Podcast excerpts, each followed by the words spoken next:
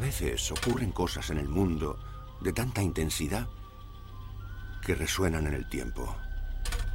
Producen una especie de eco.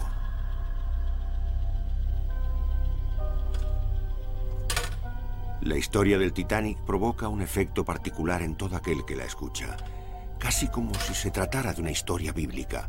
Ese barco inmenso, toda esa gente en medio del océano durante la noche, el iceberg, las señales de socorro.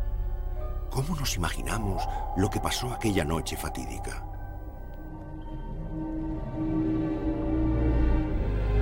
Misterios del Titanic.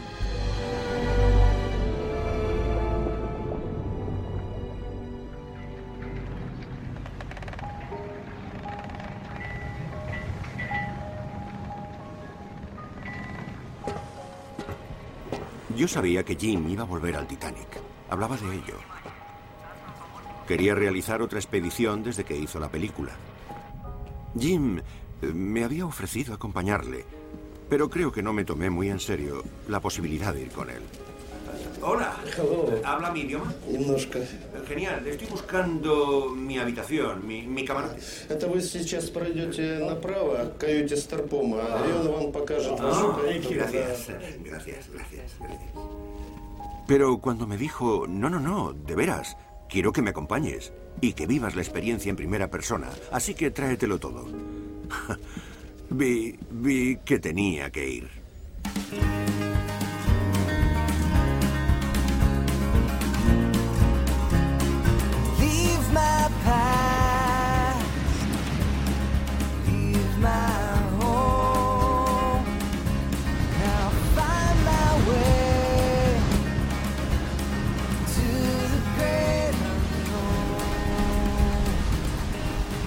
El Keldysh es el navío científico más grande del mundo. Toda la actividad a bordo se centra en los MIRS y en la tarea que van a llevar a cabo en el fondo del océano. Se toman su trabajo tremendamente en serio. Todo se comprueba una y otra vez, como en una misión espacial.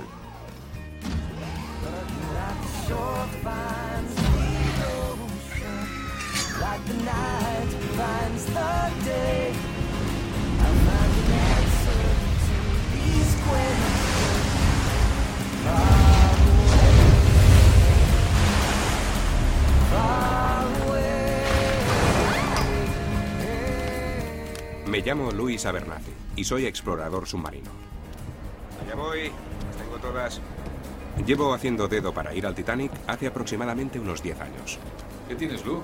Tengo robots, robots escurridizos y las cubiertas A, B y C. ¿Por dónde empezamos? Enormes, había estalactitas férricas así. Yo soy Lori Johnston, soy microbióloga y me dedico a observar las estalactitas férricas. La idea es que se hundió en espiral y que iba despidiendo objetos a medida que se hundía. Yo soy Charles Pellegrino.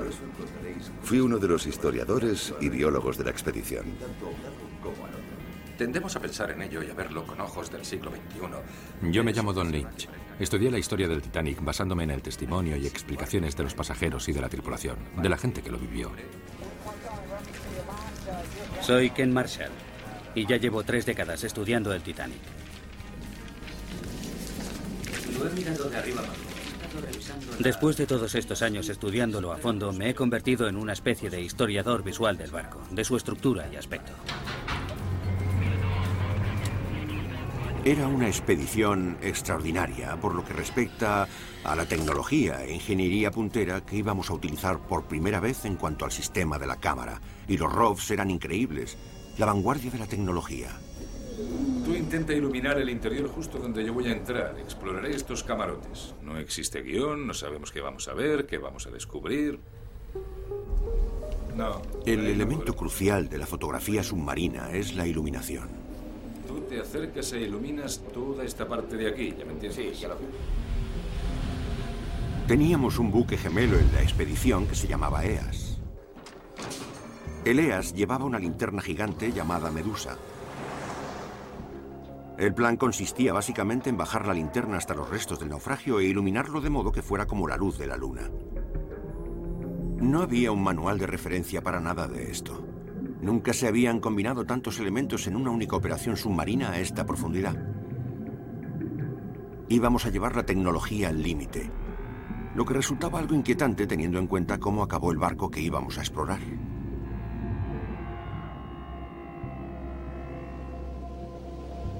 Justo aquí es donde ocurrió todo. Podría ser cualquier otra parte, pero se siente algo especial sabiendo que naufragó en este punto y que los restos están aquí, ¿sabes? ¿Por qué ese barco? No sé, ¿por qué no el Lusitania? ¿Por qué no el Moracastle? ¿Por qué no el Atlantic? Todos están ¿Por qué? Sí, por supuesto. Bueno, pues ¿por qué? piensa en todo lo que hay detrás de su naufragio. Se trataba del barco más grande del mundo en su viaje inaugural. A bordo iba el presidente de la compañía, propietario y también su constructor. Eh, chocó con un iceberg y se hundió tan lentamente que durante varias horas dio lugar a todo el drama que se produjo. Eso no ocurrió en otros naufragios. Fue una auténtica tragedia griega en nuestros días. Nadie podía imaginarlo. Era tan bonito, se invirtió tanta energía en llevar a cabo esa, esa creación. Ya sabes el enorme impulso de, la ingeniería y de la arquitectura naval que llegó a suponer su fabricación. Y que se fuera a pique, que desapareciera a los cuatro días de zarpar de Inglaterra. Supongo que eso es parte de la, de la, de la extraña atracción que ejerce. Es algo que no había ocurrido jamás en el pasado y que no volverá a ocurrir. El barco yace en el fondo del océano como, como un monumento eterno. Podemos bajar a verlo y ser testigos del acontecimiento. Pero si queremos explorarlo por dentro, tenemos que hacerlo ya, porque dentro de cinco años podría no quedar nada. Cinco años atrás tampoco existía la tecnología para hacerlo, teníamos que desarrollarla. Lunes 20 de agosto de 2001. Mañana por la mañana penetraremos unos cuantos kilómetros en el oscuro y frío mundo submarino y veremos con nuestros propios ojos el Titanic roto sobre el fondo del mar. ¿Cómo se prepara uno para una experiencia así?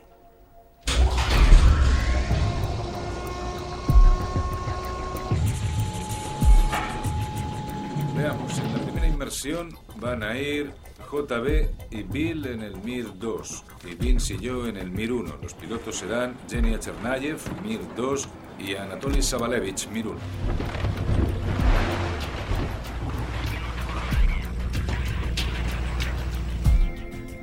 Muy bien, un último repaso a la lista. Había hecho testamento, comprobado que había pagado el seguro de vida, escrito una nota de despedida para la familia. Era el tipo de cosas que me pasaban por la cabeza.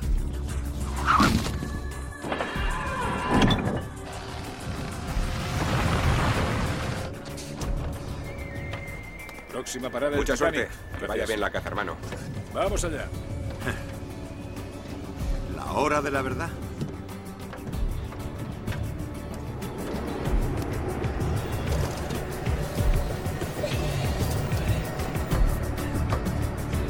Nos vemos al sol.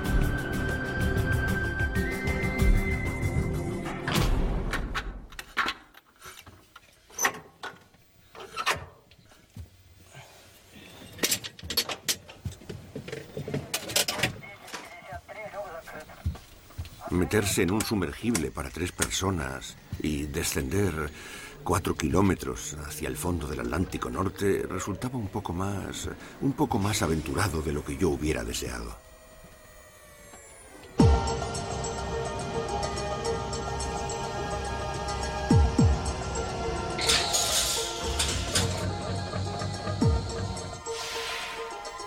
¿Es oxígeno? Sí. Ah, qué bien. A- Asegúrate de que esté conectado.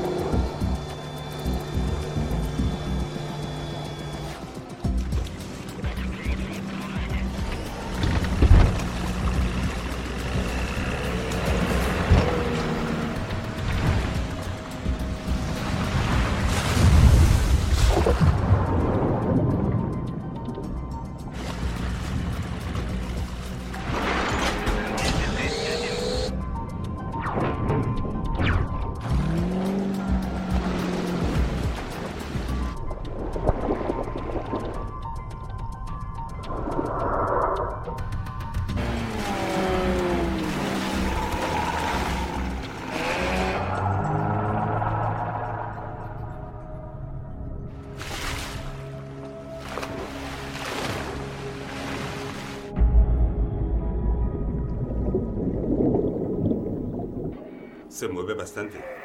Sí, ya veo por qué se marea uno metido aquí dentro.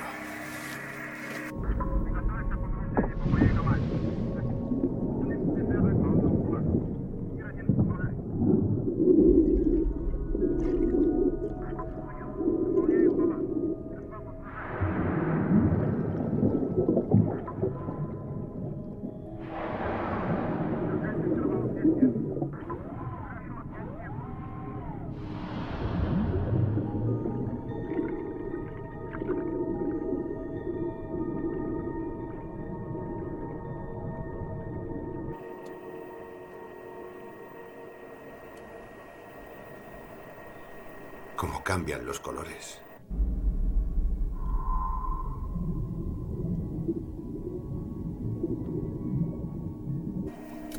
Ямер 2, глубина 100. Caray, qué rápido.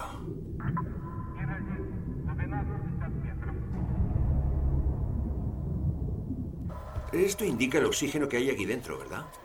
Sí. Así está bien. Sí, está a 21. 21 es un nivel aceptable, pero si bajara a 19, entonces... ¿en, ¿En qué número hay que empezar a preocuparse?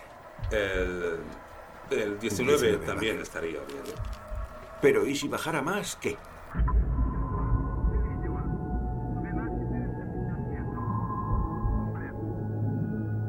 ¿El ruido de la batería es normal? ¿No va un poco lenta? ¿Eso Sí, es normal? Sí, es normal. es- Bueno, y si, si se produjera una emergencia de verdad y todo fallara, he oído que se puede, se puede separar, se puede soltar la batería principal, que se...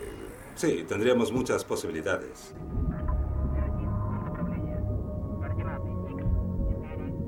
Pero espero no tener que soltar la batería. Yo también, claro. Es, es carísima. ¿Cuánto vale? Unos 250 mil dólares aproximadamente. ¿Me aceptarías un cheque? Ya sabes. Sí.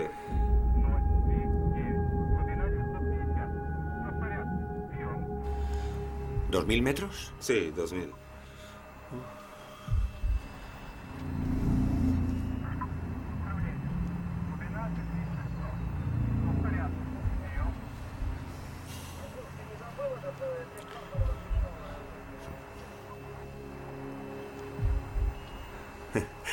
Es mucha profundidad. Sí.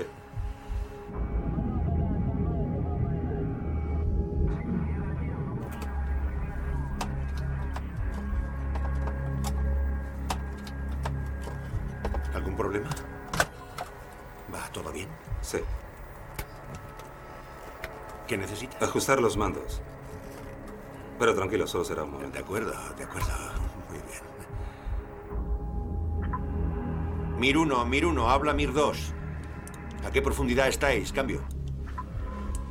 Mir 2, Mir 2, habla Mir 1. Estamos a 3.000 metros. A 3.353 metros. Nos vemos abajo, cambio.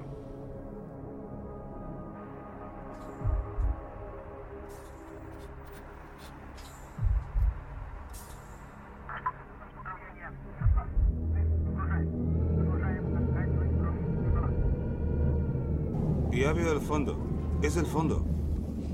Sí. ¿Lo ves? Sí, aunque no muy bien.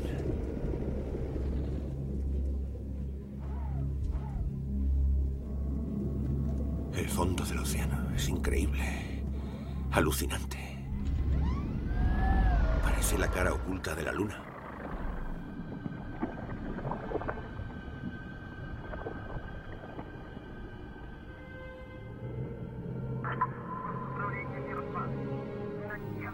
No solo era el hecho de meterte en uno de esos eh, pequeños sumergibles y bajar al fondo del mar, de tener esas miles de toneladas de presión sobre ti, sino ¿a dónde íbamos? ¿A dónde íbamos? Verás más restos a medida que avancemos. Ahí hay algo. Sí, mira, es una pieza de porcelana.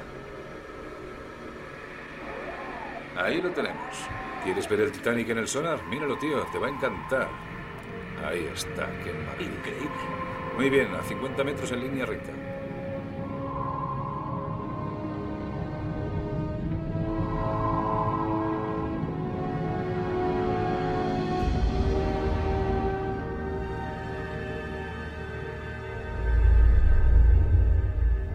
Bill, eso, eso es la proa.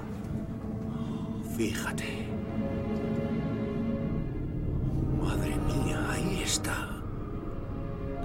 Imagen, qué imagen! Medusa lo está iluminando.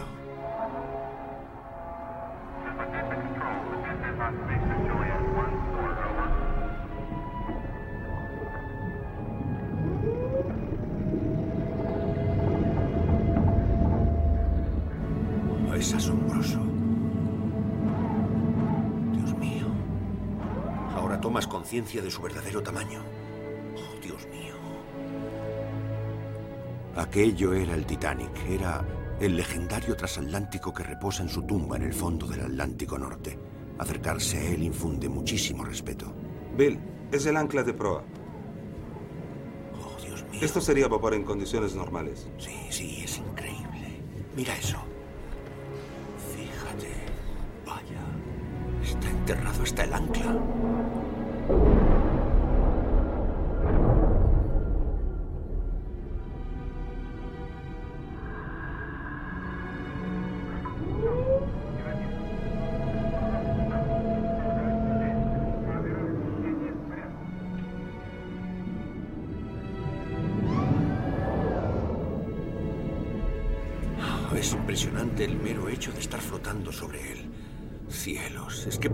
Estirar el brazo y tocarlo. Estamos muy cerca de la grúa del ancla. Sí, Bill. ¿La ves? Ahí, está justo ahí. A ver. Sí, ya la he visto.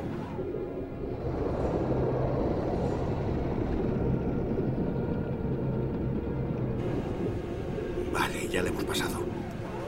Sabía que íbamos a acercarnos al Titanic, pero no tanto.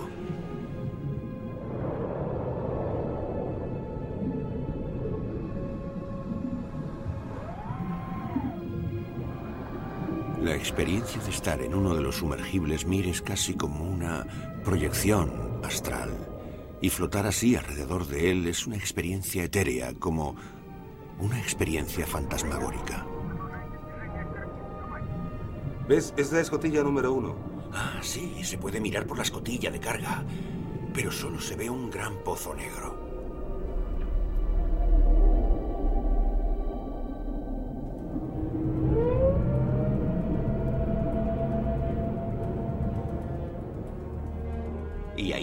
La puerta del nido de los cuervos.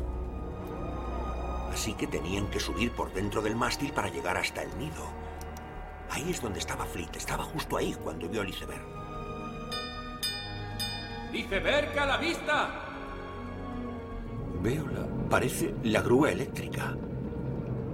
¿Qué es eso? Es una puerta. Sí, lo es. Una puerta cerrada.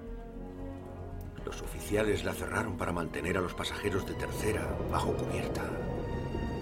Yo también hubiera saltado por encima.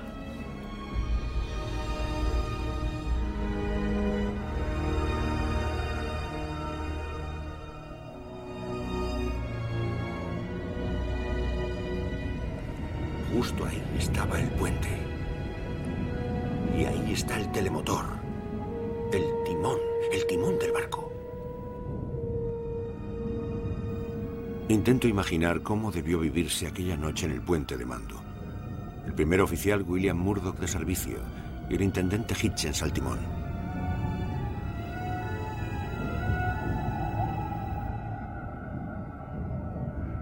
Murdoch tuvo que tomar la decisión en una fracción de segundo. ¡Iceberg a la vista! Podía ir a babor o a estribor. ¡Todo a estribor! ¡Todo a estribor! ¡Rápido! ¡Murdoch! ¡Todo estribor, señor! Murdoch se encontró de pronto frente a un iceberg.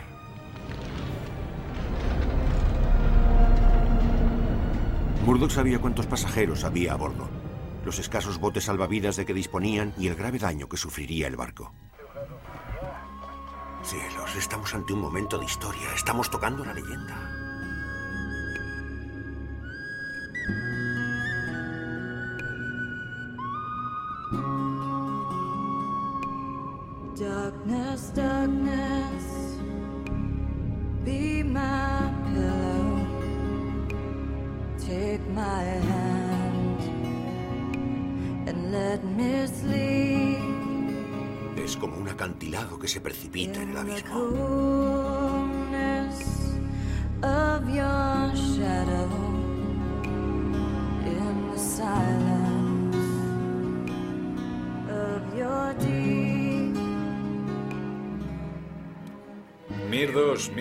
referís, nosotros vamos a empezar a subir. Empiezan a subir. Dejemos atrás el Titanic antes de apagar las luces. ¿El Titanic ha sido bueno con nosotros? Sí, hoy se ha portado bien. No podemos quejarnos. 3760 metros. Adiós, Titanic.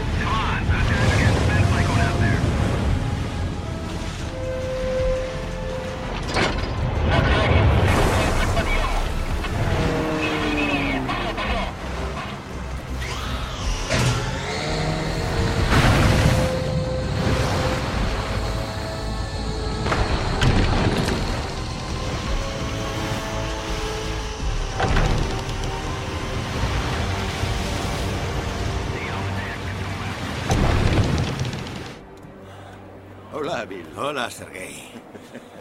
Uh, bienvenido al Kelvin. Vaya viajecito.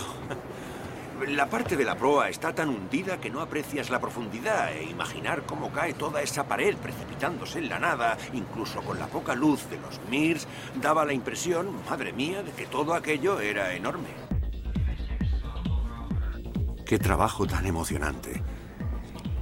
Estábamos explorando el Titanic con nuevas tecnologías y con unas cámaras nuevas de lo más increíbles. ¿Has estado en algún submarino? Solo en Disneylandia. es diferente. Muy diferente. Se acabó. Buena suerte. Hasta luego.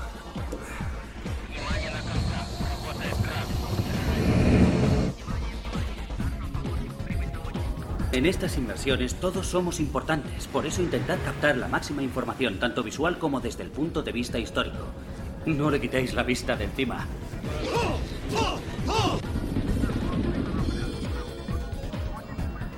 El grupo constaba de historiadores, científicos. Había una gran camaradería.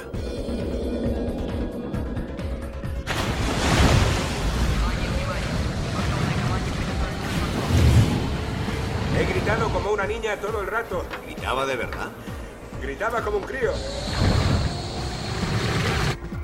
Los ROVs eran alucinantes. Al principio se llamaban Robot 1 y Robot 2, pero al final acabamos llamándoles Jake y Elwood.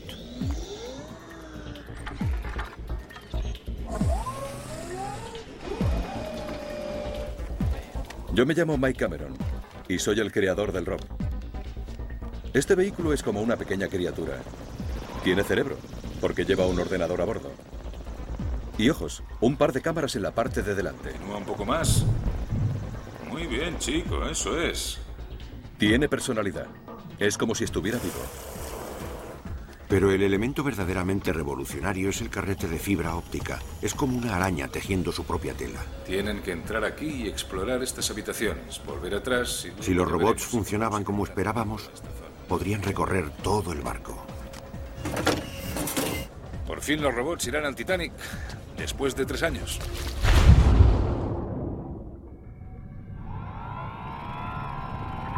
Mir uno, Mir uno. Jake va a salir del submarino. Cambio. Ahí va, ya está fuera.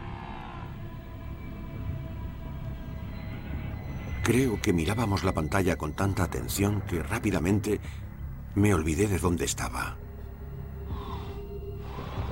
Inconscientemente, el Rob se convirtió en nuestros ojos. De eso se trata, de desplazarse por el barco a casi cuatro kilómetros de profundidad. Jeff, Jeff, atención, vamos a lanzar el robot 1, también llamado Elwood. Habilitador de visión. Enlace com, cámara encendida. Muy bien, listos para navegar. Elwood está saliendo.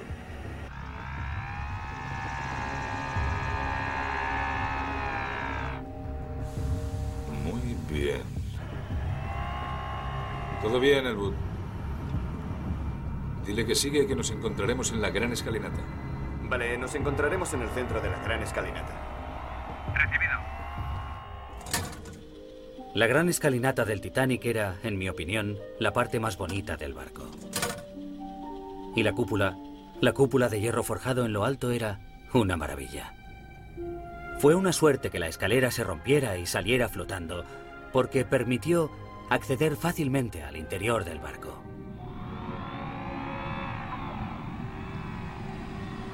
Jim, ¿dónde está Elwood? Justo encima de ti, preparándose para empezar el descenso. Cambio. Vale, ya le vemos. Ahí está. Sí, le estamos viendo. De acuerdo, proceded lentamente. Procediendo lentamente.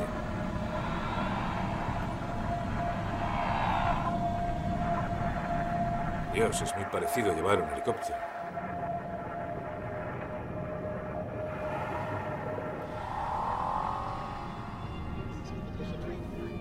Cariño, seguimos adelante. La belleza de la gran escalinata habría desaparecido, pero nadie sabía qué íbamos a encontrar en el interior del barco.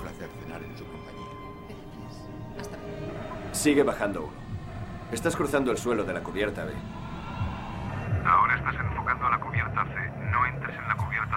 Esperando instrucciones. Cubierta C, cubierta D. Ahí está la D. Ahora está en posición de entrar en la cubierta D.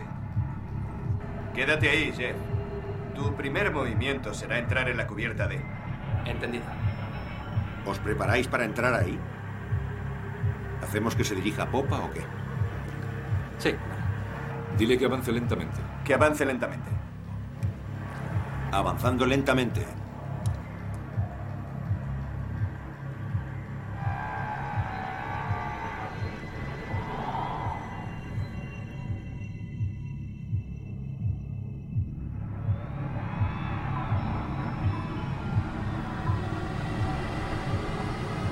Dile que se mueva muy, muy, muy, muy despacio.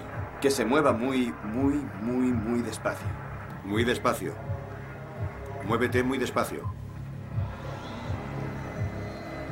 Creo que nos dirigimos hacia estribor. Estamos enfocando una especie de lámpara. Parece que tenía cuatro o cinco bombillas. Desplázate a la derecha. Ve a la derecha, Jeff, y nos dirigiremos hacia... Y nos iremos hacia las oficinas. Recibido. Hasta ahora se está portando como un campeón.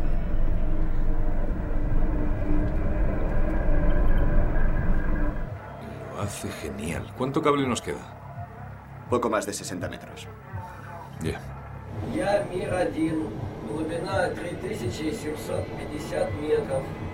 Avanza hasta ese marco de puerta. Estamos dentro del Titanic. Diles que vayan más lentos. Diles que vayan más despacio y que vuelan las rosas. Recibido. Todavía no me puedo creer que estemos aquí. Sigo esperando que alguien grite corten y yo vuelva a mi tráiler. No creo que pueda salir de aquí y volver a mi tráiler. Mi tráiler. ¡Que venga mi representante! Esto se está estrechando. Parece la caverna de Carlsbad, ¿verdad? No se puede mover, no tiene por dónde avanzar. A la izquierda. Gira a la izquierda. Girando a la izquierda.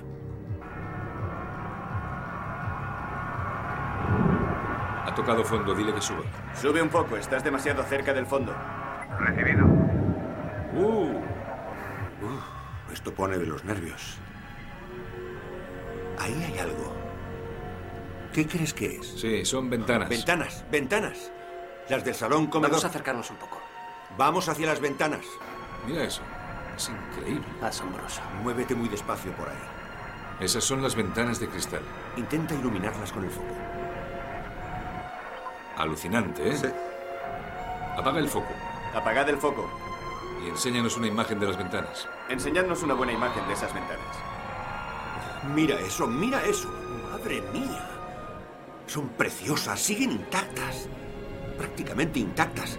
Parece que el cristal, los cristales no se han roto. Siguen ahí desafiantes.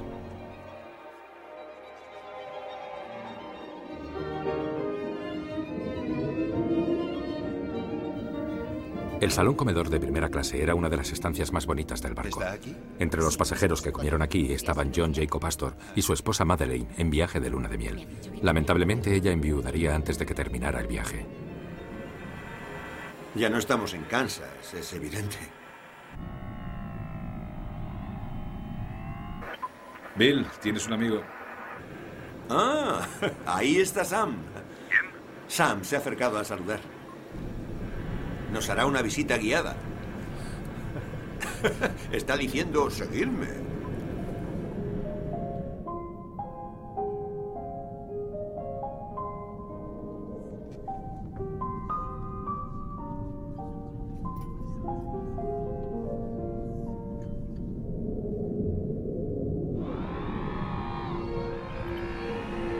Es como estar dentro de una fantasía. La maestría. La delicada belleza. Esas ventanas fueron creadas por manos humanas y observadas por ojos humanos. Ves esas ventanas y, y, y de repente piensas que estás en el océano a casi cuatro kilómetros de profundidad. Oh, mirad esa talla. Es todo madera, Jenny. Todo eso es madera tallada. Y que todas esas cosas hechas por la mano del hombre estén en este oscuro abismo para el que no fueron creadas. No les corresponde estar aquí. Es asombroso. ¿Quién iba a pensar que aún seguiría estando todo eso aquí abajo? Es como un sueño hecho realidad. Desde un punto de vista histórico, la importancia del salón reside en que fue aquí donde Elizabeth Lines, una de las pasajeras, oyó una conversación entre el capitán Smith y Bruce Ismay, el propietario del Titanic. Oyó como el capitán Smith le decía a Ismay que el Titanic llegaría a Nueva York un día antes. Entonces superaremos el tiempo del Olimpia y llegaremos por la mañana.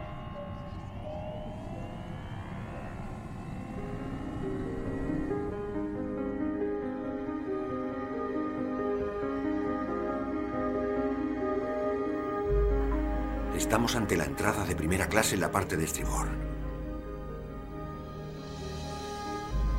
¿Verdad que es precioso? Dios, es como si el tiempo lo hubiera vuelto más bonito todavía. La entrada principal del Titanic para primera clase estaba en la cubierta D. Y había dos grandes puertas tanto a babor como a estribor. A través de los ojos del ROF podíamos ver las puertas de hierro forjado desde dentro. Los historiadores desconocían cómo eran hasta esta expedición. Se ignoraba su aspecto desde dentro y ahora ya las vemos. Por aquí es por donde subían a bordo. Atravesaban esa puerta y luego otra puerta interior.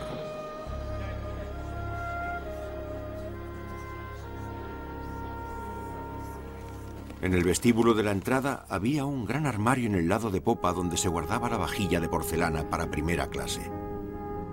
El armario de la vajilla está bastante podrido, pero aún se pueden ver las tacitas de té y los platos perfectamente guardados.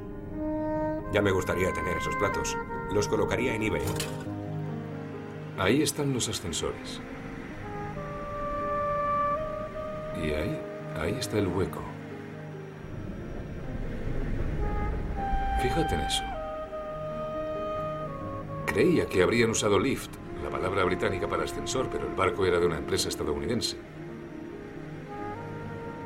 Si los pudieras llamar ahora mismo. Cuando estéis ante la reja del ascensor, intentad acordaos de dar la vuelta y mirar. Todavía podrían quedar paneles en la pared del barco. Pondrá con grandes letras de metal cubierta A, cubierta B, C o D. Será lo primero que veréis al salir. Seguramente los paneles se habrán caído, pero nunca se sabe. Y sería una toma clásica filmar esas letras todavía en su sitio. Bien, Ken está disfrutando. Siento que estoy haciendo la película para una sola persona, Ken Marshall.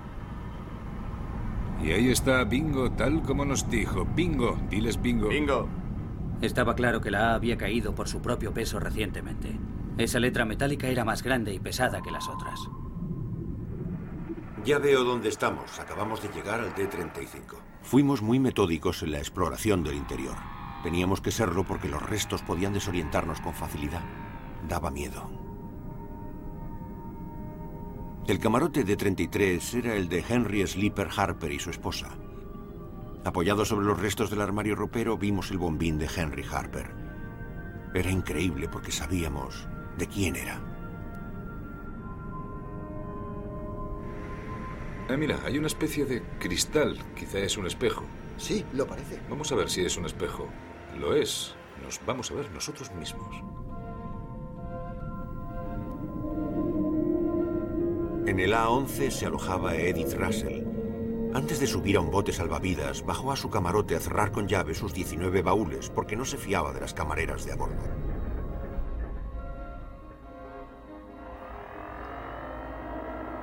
Jim estaba buscando el camarote de Molly Brown. Sabíamos bastante bien dónde estaba situado y él iba buscando una ventana para poder entrar. Es lo bastante ancho como para meterse por ahí. Yo había visto cristales rotos en el alféizar de esa ventana. Podrían cortar el hilo. Sería un suicidio. Ken Marshall dice que podemos hacerlo. Es una apuesta. No lo hagáis, no lo hagáis. ¿Vais a rozar el hilo con el cristal? Eso es. Ya está dentro. Sabíamos que lo conseguiría. Bueno, vale, habéis entrado. Supongo que no era tan mala idea. Esa cama no es de metal, es de madera. Da un poco de repelús. No sé, Molly Brown dijo que tenía una cama de metal, pero yo no veo ninguna. Molly Brown era todo un personaje. Ella y su marido se habían hecho ricos explotando yacimientos en el oeste y ella se moría de ganas de ser aceptada por la alta sociedad. La tragedia del Titanic la convirtió en una leyenda. Oh, Genia. Tengo que hacer pis y no creo que pueda, no creo que pueda aguantar Tranquilo, mucho no más. Me alegro porque que ya no. La verdad es que siempre he sido un poco quisquilloso a la hora de hacer pis. No sé, necesito intimidad. Pero cuando tienes ganas y estás a cuatro kilómetros bajo el mar, no hay más remedio. ¿Te irá bien?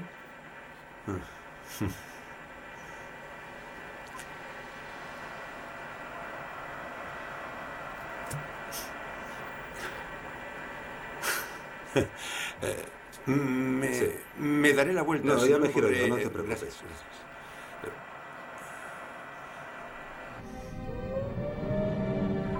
Dirige la luz hacia la cubierta. Madre mía, Enfoca. mira eso. Mira esa tolia. Una cama de metal justo ahí. Quizá Molly Brown sí dormía en una cama de metal. ¿Pero en cuál?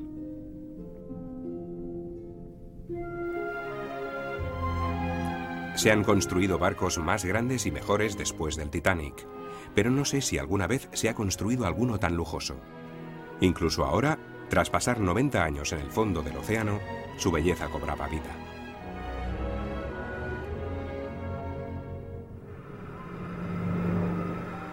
Bien, estamos dentro. Diles que estamos en uno de los paseos. Jake está en el paseo. Hemos entrado en una de las dos suites de millonarios de la cubierta B. El paseo de la cubierta. Privado, ¿verdad? Sí, se trataba de un paseo privado. Estas eran las estancias más lujosas y más caras del barco. En abril de 1912 había que pagar más de 3.000 dólares para reservar una. Debe de ser parte del revestimiento. Sí, es parte del revestimiento Tudor.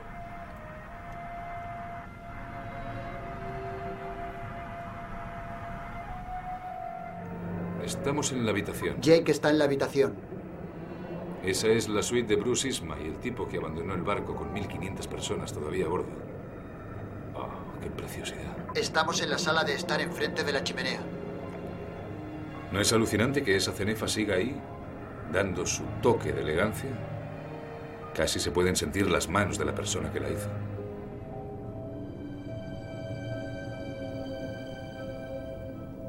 J. Bruce Ismay era el director ejecutivo de la línea White Star y fue uno de los que vetó la idea de fabricar 48 botes salvavidas.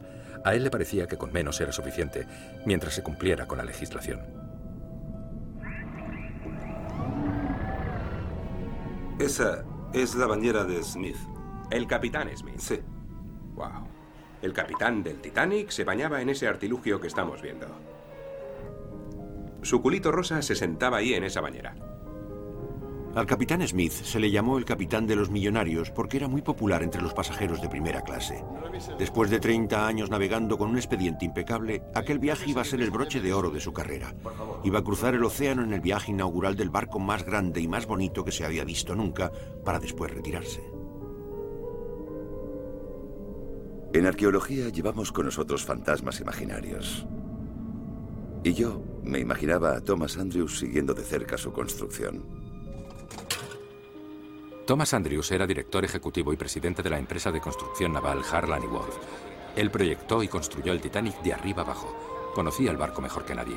Colocó unos pescantes en el barco que estaban diseñados para coger un bote salvavidas desde aquí, sacarlo hacia afuera y luego volver hacia adentro, coger un segundo bote y una segunda posición y salir y de su puño y letra escribió en su blog de notas el número de botes salvavidas que debía llevar el barco que él había diseñado, pero rechazaron su propuesta y le obligaron a cumplir solo con las mínimas condiciones que exigía la Cámara Las de seguridad de los barcos de la época.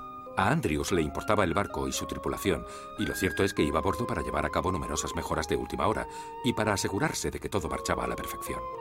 Ojalá hubiera un modo de que viera nuestros sumergibles enviando estos increíbles robots al interior de su gran obra. ¡Cuidado! ¡Cógelo de ahí! ¡Enderézalo! ¡Ya lo tengo! ¡Abajo! ¡Vamos! ¡Vamos!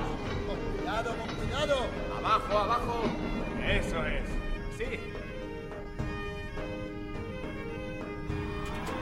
Ahora muévete a la derecha para evitar el brazo. Salimos, salimos. Ah. Y despacio hacia adelante. Exploramos las tres escotillas de carga de la proa y entramos en diferentes espacios de la tripulación y de tercera clase que nunca habían sido fotografiados. ¿Es el nivel de la cubierta D? Yo diría que sí. Creo que tienes razón. Al menos lo parece. Sí, y esa es la otra escotilla. Ahora despacio, despacio. Muy bien, y ahí tenemos el hueco de la escalera. Eso debería ir hasta arriba. Y entramos en tercera clase. Estábamos en la sala común de la proa, bajo la cubierta con pozo. Deja de balancear. No cabía esperar que en esta habitación encontráramos muchos detalles, porque nunca había sido demasiado decorada. Ahí vemos un grifo en el extremo de la barra. Las bases de algunas mesas todavía se mantienen en su sitio. Las bases de los bancos y las mesas se alzan desde el suelo. Es curioso verlo. Eso era una mesa muy grande. El sitio donde todos comían. Y se sentarían a jugar a cartas. Aquí es donde, el domingo por la noche, celebraron una fiesta a un gran número de pasajeros de tercera clase. Resultó muy impactante ver la sala, donde muchos de ellos pasaron sus últimas horas felices.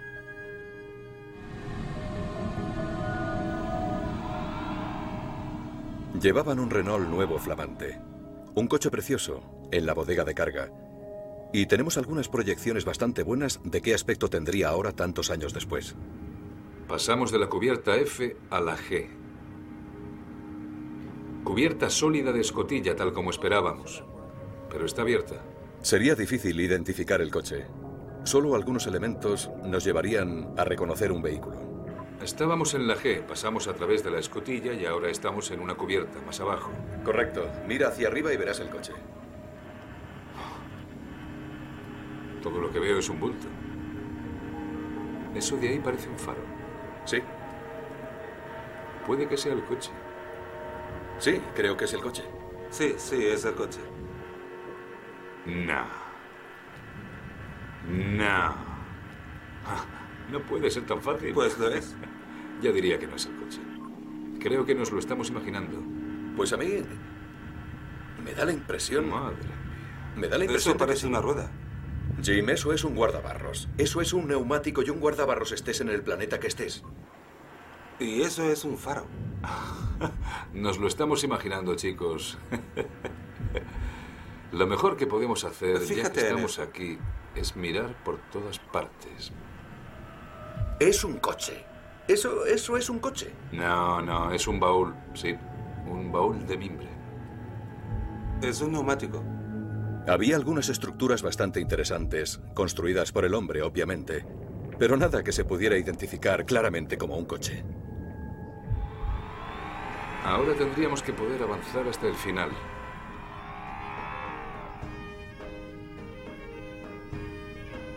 ¿Estás dentro? Sí.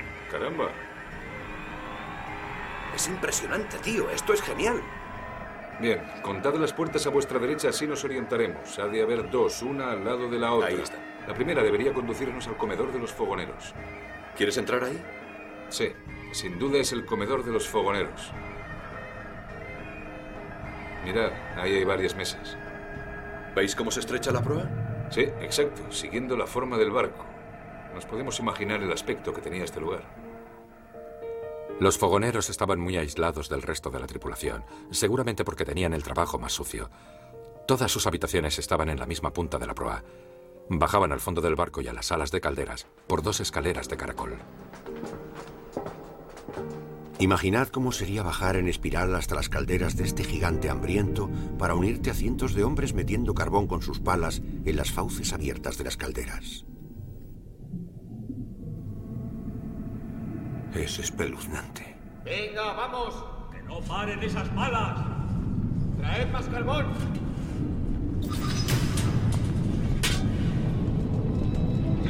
¡Más carbón!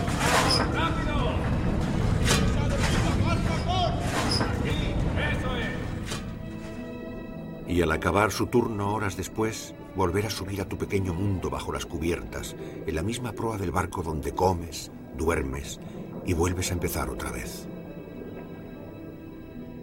Incluso aquí se podía apreciar la mano de Thomas Andrews. En la parte superior de una de las escaleras de caracol encontramos una fuente.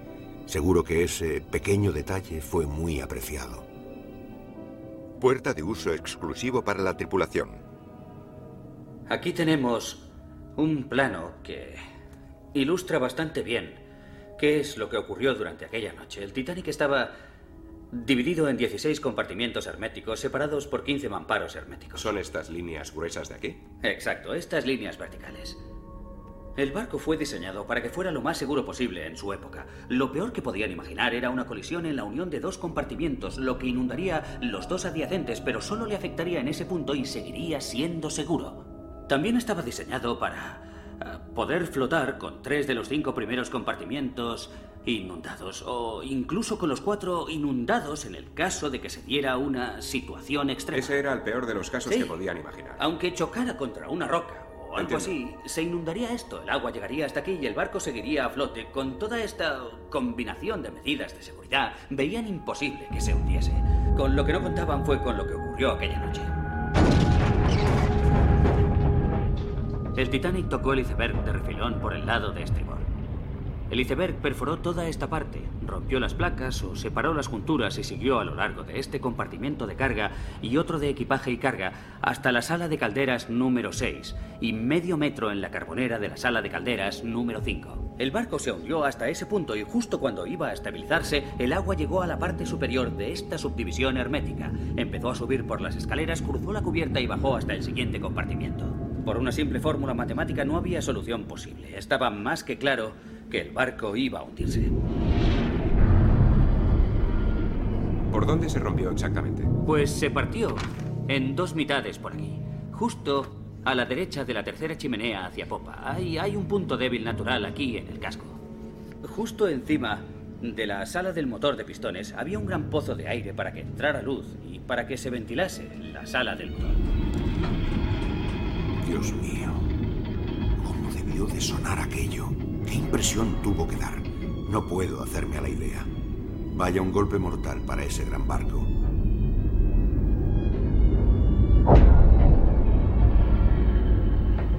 Debió crear un remolino enorme al hundirse. Imaginaos si hubiéramos podido ver, eh, no sé, ver el final de la popa y ver cómo desaparecía en el agua. Y seguro que estaba nadando por ahí algún pez. Seguro. Y de pronto. Sabéis lo que hizo el pez, ¿verdad? La mejor imagen que tenemos es desde los motores de pistón de estribor, ¿no os parece? Sí, quizá tengas razón. Desde La aquí. parte de estribor. A veces pienso que puedo ver mejor desde aquí y subir. Muy bien. Aunque también pierdo buenos planos cuando Víctor se queda aquí. Ya. Claro. Lo que pasa es que Víctor no se puede poner de cara a nosotros. Si no, la luz le daría a la cámara. Tiene que estar Sí. por encima, con las luces enfocando hacia Sí. abajo O así. Sí, ya lo entiendo, sí. Tiene que ir por aquí. Mira, sería algo así. A esto me refiero. Si el agua estuviera clara sería un plano fantástico. La sala de motores donde aquellos hombres lucharon por mantenerlo Sí. vivo. Ellos eran el Titanic. Sabían que se moría, pero lucharon. No murieron con una copa de brandy en la mano, sino con una llave inglesa intentando detener la hemorragia. Sí.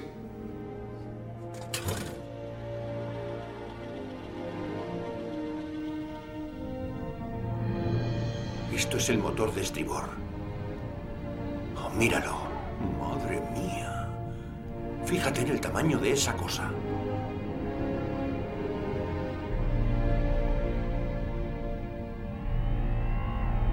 Sigue grabando porque voy a dar la vuelta por aquí.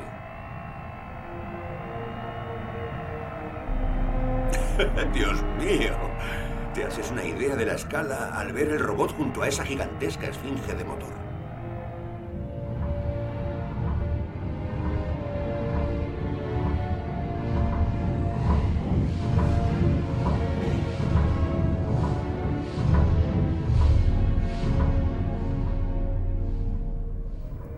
Cuando miras la sección de popa por donde se partió en dos y descubres los dos motores de pistón de cuatro pisos de altura, la verdad es que parecen dos esfinges gemelas custodiando una tumba prohibida.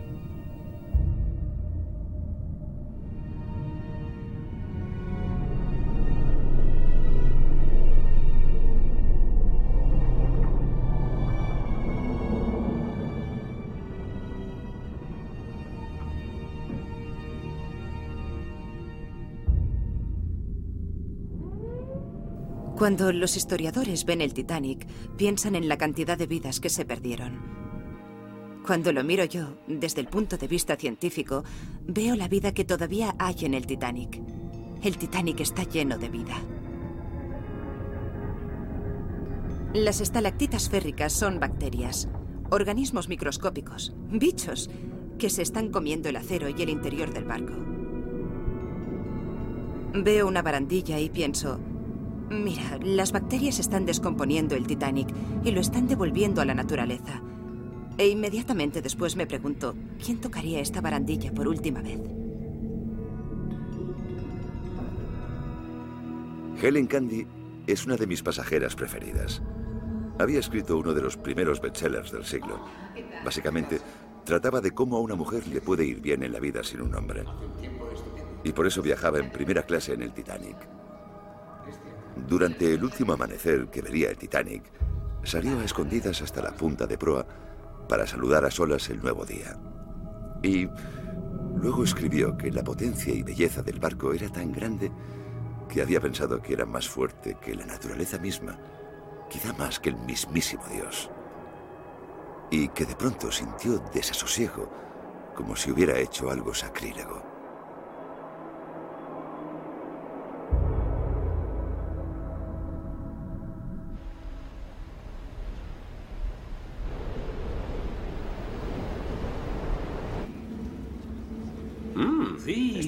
¿Qué lleva? Bueno, Bors es borruso. ¿Qué lleva el Borsch? ¿Qué le pones al bors? El Bors es eh, una mezcla de cosas. Eh, lleva col, patatas, eh, concentrado de caldo y todo junto es Bors.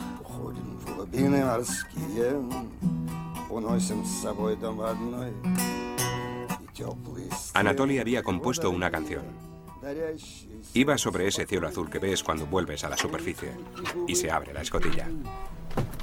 Era muy apropiada, porque no te imaginas que sea algo que vayas a echar de menos. Pero así es. Ya podéis salir.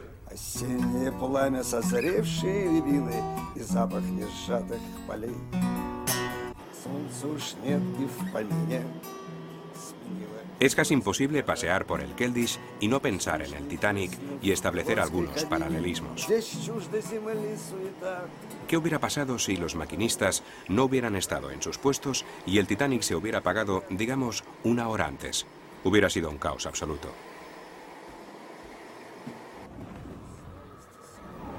Hice mucha amistad con los hombres de la sección de control de máquinas. No hablábamos, no hablábamos mucho, pero aún así se estableció un vínculo bastante fuerte. Dime, eh, ¿Sí? si, si fuéramos a velocidad máxima, ¿de acuerdo? De acuerdo. Y de pronto desde el puente de mando gritan ¡Iceberg! o Capitán de barco pesquero borracho a la vista y hacen sonar la alarma. Entiendo. ¿Qué, haces tú? Ya. Hostia. Перевожу управление на себя сразу.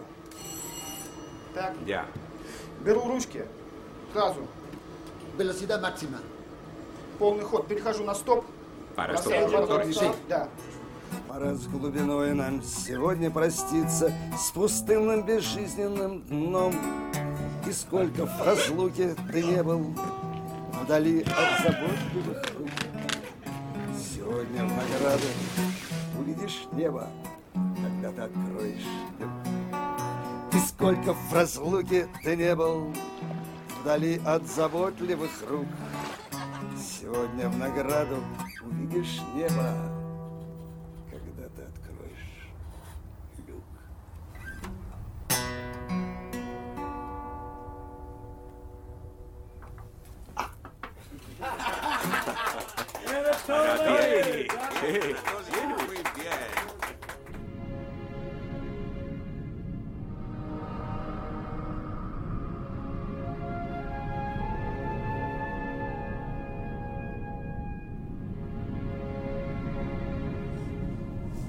nuestro último descenso al Titanic hemos encontrado organismos muy interesantes. ¿Dentro del barco? Sí, dentro del barco. Casi tiene alas. ¿Ves las alas que vuelan? Sí. La criatura más extraña que habíamos visto allí abajo era lo que llamamos pez con alas de murciélago. Que yo sepa, hasta el momento nadie lo había identificado. Descubrimos varias criaturas allí que no creo que fueran conocidas por la ciencia. El Titanic es de gran interés porque nos da la oportunidad de investigar mucho. Se podían ver las nubes de bacterias de tipo gelatinoso flotando en las estructuras en forma de dedo que colgaban del techo. Entrelazados en esa talla de madera, se ven gusanos de lavanda, cosas brillantes y extrañas, a veces casi transparentes, y parecían tener debilidad por los paneles de caoba. Subamos hasta él. Ni los peces parecían iguales que las colas de rata que encontramos fuera. A mí me daba la impresión de que vivían exclusivamente dentro del barco. Se dirige hacia el hueco del ascensor. Sabe a dónde va.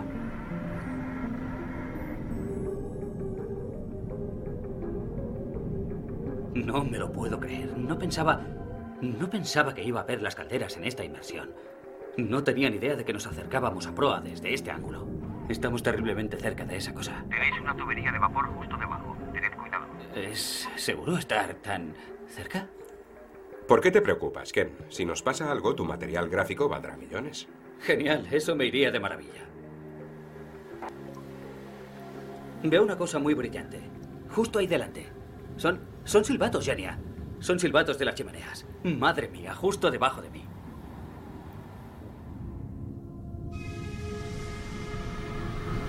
Fíjate, ¿qué es eso, Genia?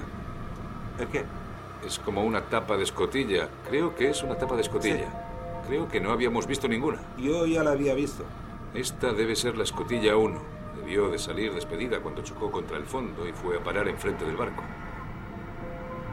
¡Oh, Dios mío! ¿Qué? ¿Qué pasa? Hay una botella de cristal, fijaos. Alucinante. ¿No es increíble que haya sobrevivido? Es una botella de agua de los camarotes de primera clase. Una botella de agua. Es una botella de agua. Sí. Yo estaba bastante tranquilo ahí abajo. La verdad es que por mi ojo de buey pudimos ver perfectamente un zapato de mujer. Estaba muy bien conservado y tenía el cordón atado. Sabéis, era como...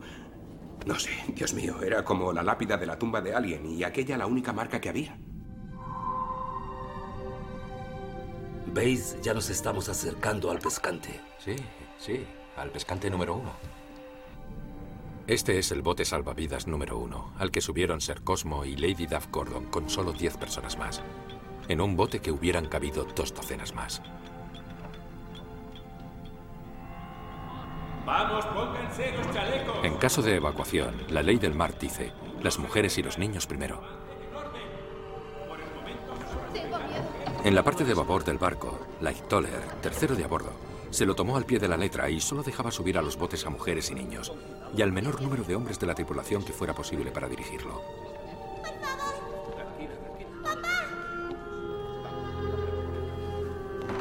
En la otra parte del barco trabajaba Murdoch, quien llenaba los botes lo más rápido posible con hombres, mujeres, niños, primera clase, tercera clase, le daba igual.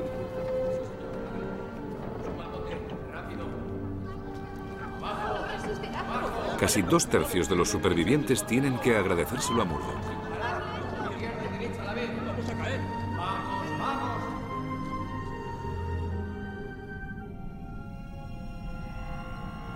Al entrar en el paseo de la cubierta A con el Rob nos resultó muy familiar. Una amplia y larga cubierta abierta. La mitad estaba abierta. La parte delantera estaba cerrada por grandes ventanas de cristal. Por aquí fue por donde caminaron. John Jacob Astor subió a Madeleine Astor al bote salvavidas a través de una de esas ventanas de ahí. Como estaba embarazada de cinco meses, él le preguntó al oficial Lightoller. ¿Puedo acompañar a mi esposa? No, señor, tan solo mujeres y niños. Vamos. Toma, cariño. Coge esto. Y le dijo que se verían en Nueva York. Por favor, señor, apártese. He estado, he estado pensando mucho en mi familia durante el tiempo que hemos estado aquí haciendo las inversiones, porque existe un factor de riesgo.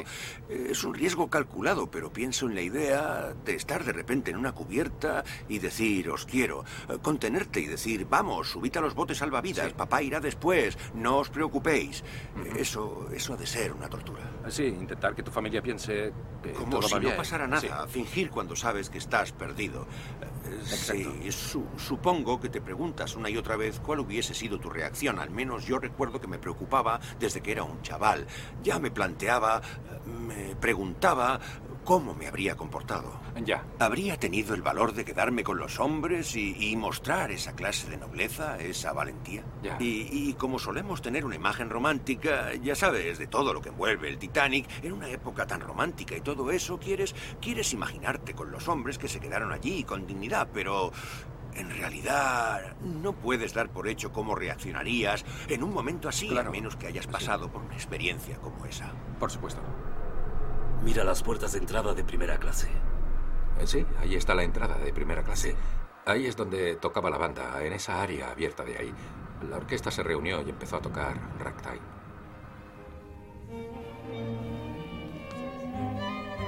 Es admirable lo valientes que fueron los músicos al quedarse ahí para seguir tocando, aun sabiendo que todo el mundo estaba subiendo a los botes salvavidas menos ellos. Pero también sabían lo reconfortante que era la música para los que se quedaban a bordo.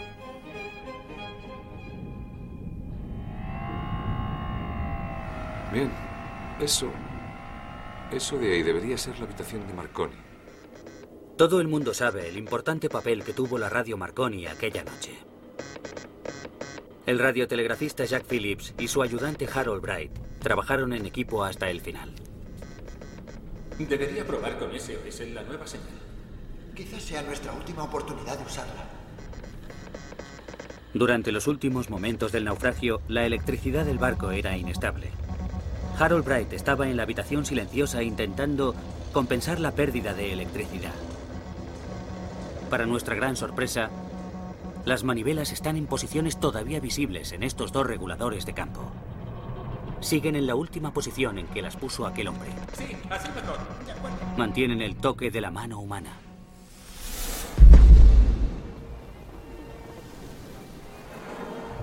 ¡Remen! ¡Remen a la vez! Muchos de los botes salvavidas habían sido echados al agua medio vacíos. ¡Vuelvan al barco! ¡Bote número 6! Tenemos que volver. ¡No! Nos jugamos la vida. Sigan remando. Nos absorberá si no seguimos alejándonos. Titanic es un escenario en el que Dios te dice, tienes dos horas y media para representar el resto de tu vida. ¿Qué vas a ser? ¿Un héroe o un cobarde? Hay tiempo para una mano más. Póker. A cinco cerrado. ¿Lucharías para sobrevivir? ¿Te quedarías donde estabas manchamente, como los que fueron relegados a la zona de tercera clase, y esperarías pacientemente hasta que alguien abriera las rejas y te dejaran salir? ¿Qué harías? ¿Cómo actuarías? Creo que es una suerte que la mayoría de nosotros no tenga que afrontar una prueba así. ¿Hay más mujeres o niños? ¿Hay alguno más? ¿Alguien más? Rápido, rápido, rápido. ¿Preparados para bajar? ¿Preparado a la izquierda? Bruce Ismay. Él era el responsable. Y aún así sobrevivió mientras otros murieron. No sé quién se sentiría peor aquella noche. Si Bruce Ismay por vetar un mayor número de botes salvavidas o Thomas Andrews por no haberse enfrentado con mayor determinación a esa decisión.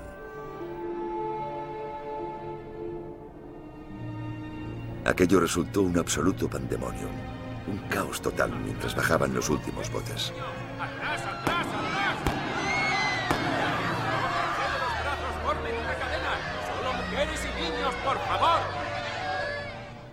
Los medios eran precarios. Hubo un bote, el 11, al que ya no dejaban subir a ningún adulto. Esto obligó a las mujeres a decidir si subían a sus hijos y se separaban de ellos o no. Hacían subir solo a niños porque había mucha gente y quedaban muy pocos botes. Entonces, varias mujeres declararon que ellas no se iban sin sus hijos y ellos no abandonaban el barco sin ellas. Al final abarrotaron aquel bote, pero el agua estaba tan calmada que aguantó. Llevaba a más de 70 personas, pero por suerte no les pasó nada. El agua debía llegar casi a la borda. Ah, solo sobresalía esto del bote. Podían alargar la mano y tocar el agua sin el más mínimo problema. En los últimos momentos, Murdoch intentó bajar del techo un bote auxiliar mientras el barco se hundía a sus pies. ¡Venga, abajo, rápido!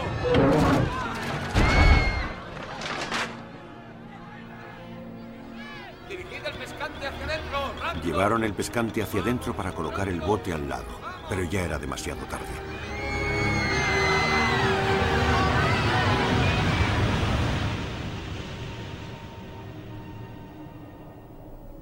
El pescante número uno permanece en su posición hacia adentro como un monumento tácito a la dedicación y heroísmo de Murdoch. Después de que todos los botes hubieran zarpado, hay pruebas de que algunos pasajeros de tercera clase volvieron a sus camarotes. No tenían esperanzas de sobrevivir y lo afrontaron con dignidad.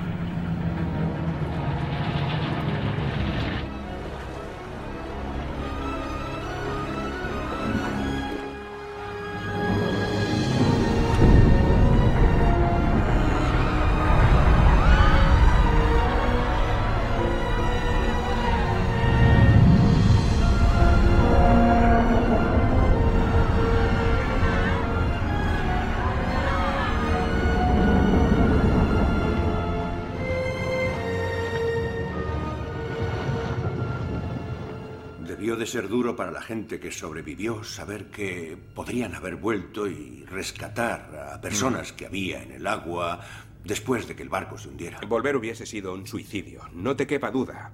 Había unas 1.500 personas en el agua pidiendo ayuda. Luchaban por sobrevivir y la desesperación podría haberlos llevado a abordar los botes en masa. Estaban sentados en un bote salvavidas y sabían que había otros que no. Decidieron no volvieron, ni siquiera lo pensaron. Bueno, es que no Me es cuesta eso. imaginármelo, Para no empezar. ¿realmente estás a salvo en un bote salvavidas en el que- Atlántico Norte? La tragedia del Titanic siempre nos lleva a medirnos a nosotros mismos. ¿Qué habría hecho yo si hubiese estado en cubierta? Pero en mi opinión el heroísmo y el valor son propios del individuo y no del grupo y creo que eso es algo que no cambiará nunca. En una de las últimas inmersiones, Jim decidió volver a las estancias de primera clase en la cubierta D y que el Mirdos iluminara aquellas ventanas de cristal desde fuera. ¿Preparado? Sí, ahí está la luz. Qué bonito. Perfecto.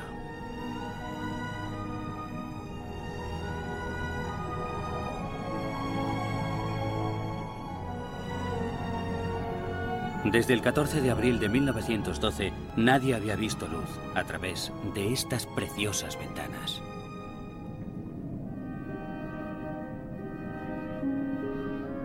Muchos de los lavabos ya habían caído, pero todavía había alguno en pie. Allí alguien bebió agua, dejó el vaso boca arriba y salió del camarote. Y 90 años después, vaso y botella seguían estando ahí. Es increíble ver un objeto intacto en medio de toda esta destrucción. Te conecta con aquellas personas. Es verdad. Eso está donde alguien lo puso por última vez. Lámparas todavía enchufadas. El frasco de medicina aún en su sitio. Son las cosas que tocó la gente las que dan vida a las imágenes en nuestras mentes.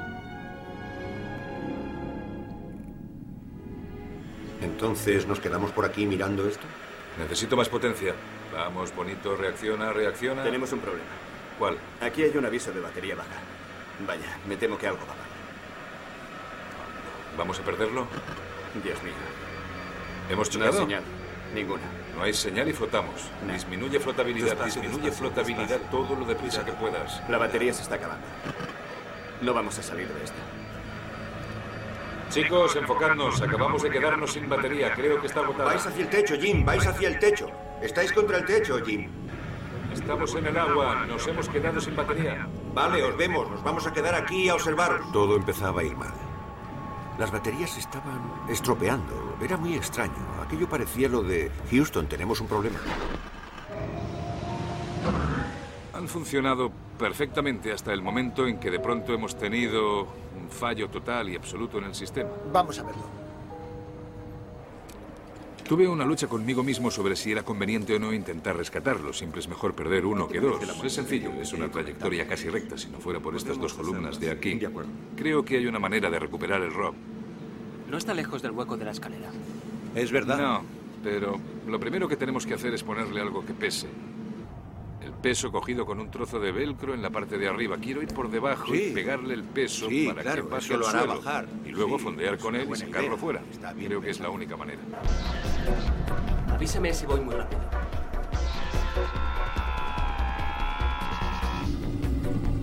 Teníamos que rescatar a Elwood. No solo porque esos robots son máquinas muy caras, sino porque de algún modo se habían convertido en parte de la tripulación.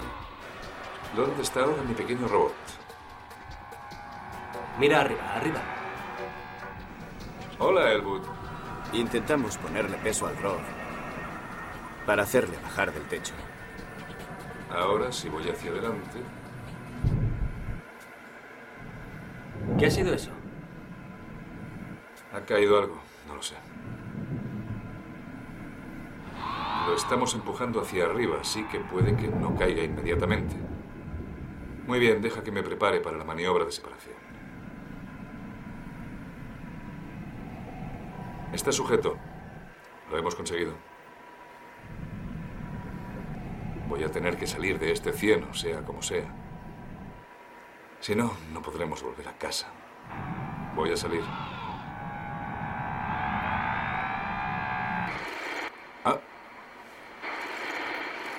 ¿Qué pasa? Error de enlace, lo hemos perdido. Va a pasar por nuestro lado en un segundo. Podemos grabarlo en una cinta. Ahí viene. Di adiós. Estuvimos unas dos horas en contacto por radio con Jim. Lo único que oímos por la radio fue... Dile adiós a Jake. Dile adiós a Jake. ¿Qué ha pasado? El cable se ha roto. El cable se ha roto. Me imagino lo que sería estar en el submarino de Jim. Habrá experimentado un montón de emociones. Primero pierde un robot y luego pierde el otro. Bueno, pues ha ocurrido con el techo y con el cable. Las dos maneras en que pensamos que podíamos perderlos.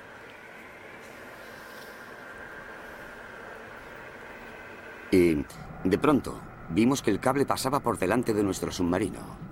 Genia cogió los mandos que controlan el manipulador del submarino y empezó a enrollar el cable alrededor de los brazos del manipulador. Pone los pelos de punta. Mira lo que está haciendo. ¿Y si lo rompe antes de que puedas cogerlo? Dios mío, yo no puedo mirar esto. Qué miedo me das, Jen. Para recoger todo el cable tardó seguramente unos 30 o 35 minutos, repitiendo sin parar el mismo movimiento, una y otra vez, enrollando el cable. Ya hace 35 minutos que estamos así. ¡Eh, eh, eh, eh, eh! No lo Ahí veo. está. Creía que estaba en el Parad, parad. Ya lo tienes, parad. Nuestra siguiente tarea era coger un trozo de velcro y pegarlo en la parte superior del robot con los brazos manipuladores Estáis haciendo bien, chicos. y tirar de él en esa dirección. Ya lo tienes. Mientras Genia lo estaba subiendo, el velcro se soltó y durante un breve instante el robot estuvo libre y empezó a flotar. Bien. No había ningún cable que lo sujetara. Está suelto. Cógelo, cógelo como puedas. Genia, el operador más increíble con cualquier tipo de maquinaria que he visto en mi vida, cogió esos manipuladores como si fueran sus propios brazos, rodeó el robot y lo abrazó fuertemente hacia el Mir. Casi no puedo respirar. Yo tampoco. Ya lo tiene en su garaje. Lo ha conseguido, lo hemos recuperado, sí. ¡Uh! ¿Garaje cerrado? Sí, y el rob a salvo. Madre mía. Creo que Jenny se merece un aumento. Yo creo que nos debes una buena cerveza a todos. Tío, te compro una cervecería entera. ha sido lo más increíble que he visto en mi vida. Hola, chicos. Los del Rob casi se quedan sin trabajo. Ha sido emocionante. Ha sido lo más emocionante que he visto nunca. Para mí ha sido, creo que en unas horas he envejecido un año. Estábamos allí sentados y vimos salía navegando por la gran escalinata y seguía y seguía. Jenny recogió todo el cable, era como, era como un niño jugando con aquello. Te felicito, buen trabajo. Ya teníamos el rescate medio hecho, habíamos instalado los pesos, entonces tuvimos un problema. Y lo vimos con el peso colgando y no sabemos si bajó o no. Con unos ganchos metálicos, les pones una especie de anzuelo de pesca que puedas clavar en la pantalla y lo sacas tirando de ellos.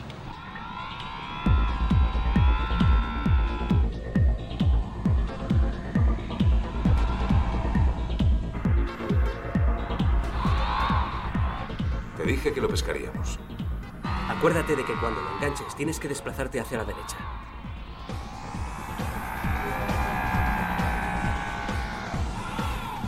Vamos, bonito. Lo tenemos. Lo tenemos. Lo tenemos. Ahora voy a sentarme un minuto. Haré una pausa. Muy bien, estupendo. Estupendo, estupendo. Estamos a medio camino.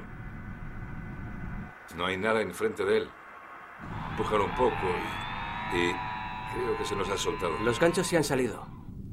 Los ganchos se han salido y creo... Creo que le hemos quitado el peso. El peso se iba a soltar de todas formas.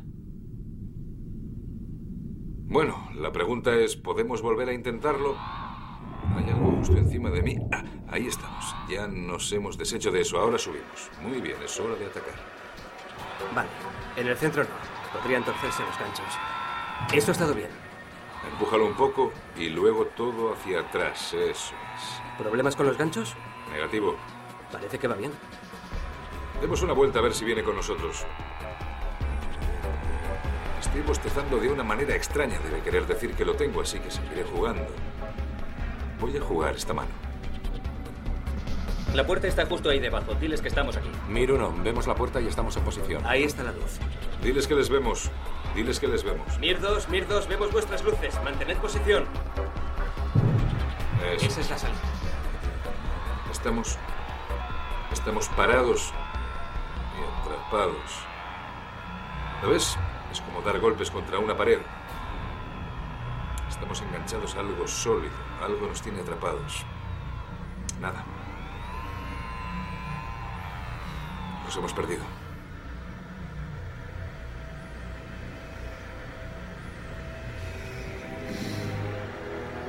No sé qué hacer.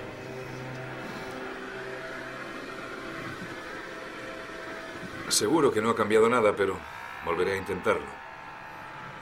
Voy a retroceder, recoger un poco de cable y entonces tiraré.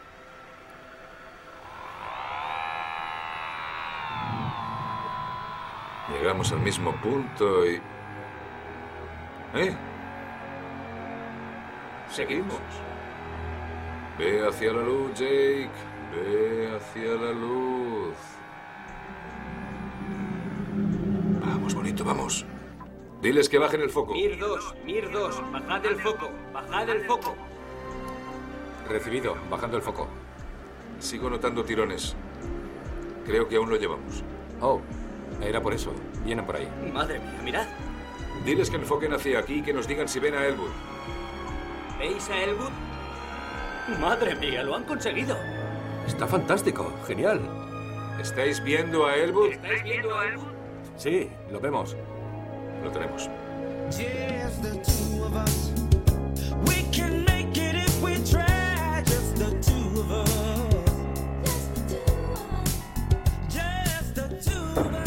Conseguido, chicos. Buen trabajo. Todo el mundo ha hecho un gran Sí, trabajo. excelente. Elwood está sano y salvo. Son las 6 y 16. Y hoy es 11 de septiembre de 2001. Hasta luego.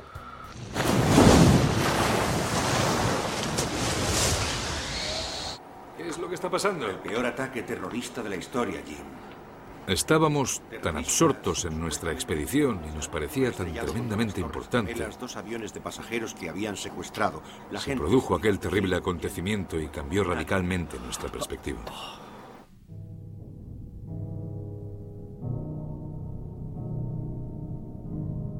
La mañana después del ataque del 11 de septiembre, seguía pensando en lo trivial que se había convertido de repente esta expedición. Simplemente dejó de ser tan importante.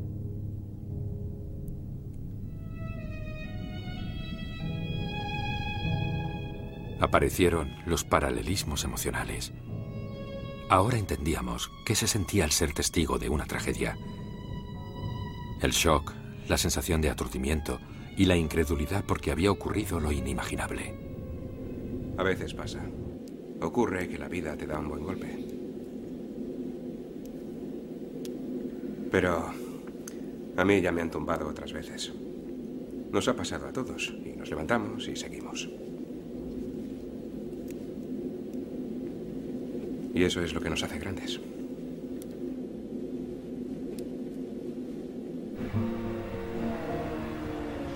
Todos decidimos continuar con la expedición. Creo que cuando nos recuperamos del shock inicial, el Titanic pareció volver a cobrar importancia. No por el mismo, sino como símbolo de lo que puede ocurrir cuando los avisos son desoídos y de cómo creo que todos esperamos afrontar la muerte cuando llegue. Intentad generadores. ¿De Archie Frost estaba en la sala de máquinas aquella noche. Tenía poco más de 20 años y había trabajado con Thomas Andrews durante la construcción del barco. Al cabo de un rato, Andrews bajó y les dijo, al barco no le queda mucho tiempo de vida. Si os quedáis aquí, moriréis. Archie Frost le dijo, nos quedaremos aquí el tiempo que haga falta. Esos son los héroes cotidianos. Las personas que llevaban esas máquinas, que mantuvieron los generadores en marcha y la electricidad para el telégrafo. Quienes mantuvieron a la multitud en calma. Descubres que cualquiera de los que están a tu lado puede ser un héroe.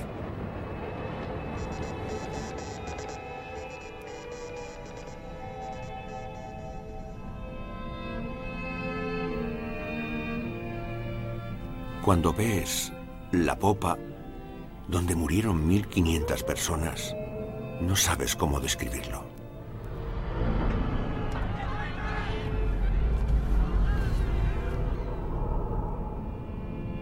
No puedes evitar emocionarte. No cabe duda que la gente se hundió dentro de la popa. Pero ya no están ahí. Todo rastro de existencia humana ha quedado disuelto en el océano.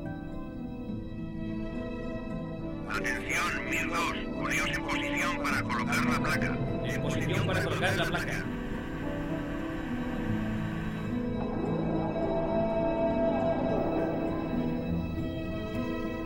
Las 1500 almas perdidas aquí nos recordarán siempre que lo impensable puede suceder si no somos prudentes, humildes y compasivos.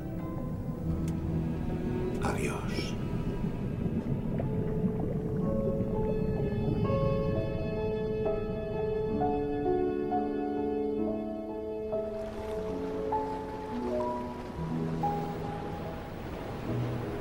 Llevábamos mucho tiempo en el mar. Tocaba volver de nuevo a casa.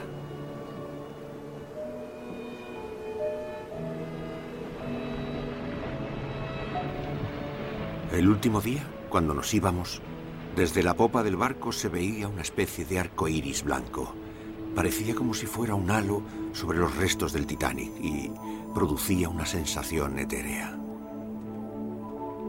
Creo que por mucho que dejáramos el Titanic, él nunca nos dejó a nosotros. Siempre está ahí. Muchas veces cuando cierro los ojos, de repente vuelvo a verme flotando sobre sus restos y me siento como un fantasma del abismo.